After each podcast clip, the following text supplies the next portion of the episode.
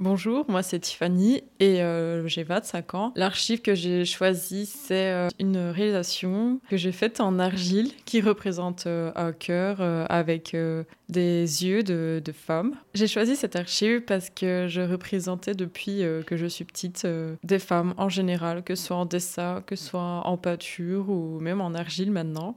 C'est seulement vers la fin de l'adolescence que j'ai compris que ça représentait quelque chose vu que c'est à ce moment-là que j'ai commencé à regarder beaucoup plus les femmes dans la rue euh, que les hommes en général.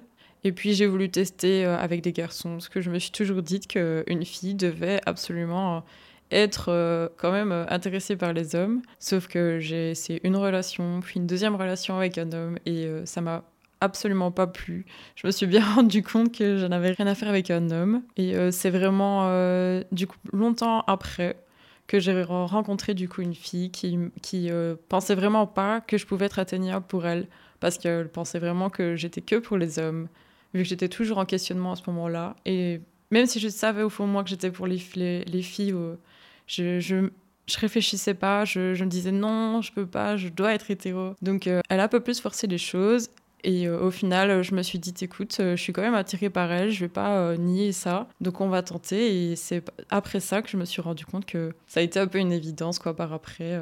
Et par rapport à mon coming out, j'ai jamais vraiment dû avoir le faire, vu que ma mère, c'était quoi, mes 13 ans peut-être Même quand moi, j'étais toujours en plein questionnement, où je ne savais même pas où j'en étais. Je me souviens très bien, elle était venue vers moi, elle m'a regardée, elle m'a fait, écoute, Tiff bah, je sais que tu es pour les femmes.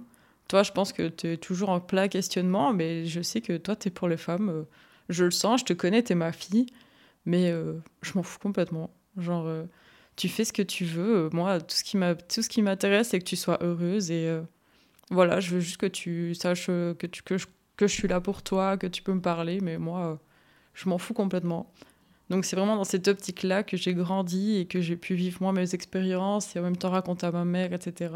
Bah aujourd'hui, euh, ben ça va tellement bien parce que j'ai jamais vraiment eu de questions. Enfin, c'est assez drôle parce que j'ai eu un moment de questionnement comme tout ado, mais en même temps, enfin c'était tellement naturel qu'aujourd'hui, euh, je me sens tellement bien, j'ai pas de problème avec ça. Je suis assez fière du coup de de comment euh, j'ai pu vivre ça, comme je sais que beaucoup ont eu du mal à vivre tout ça et à s'assumer.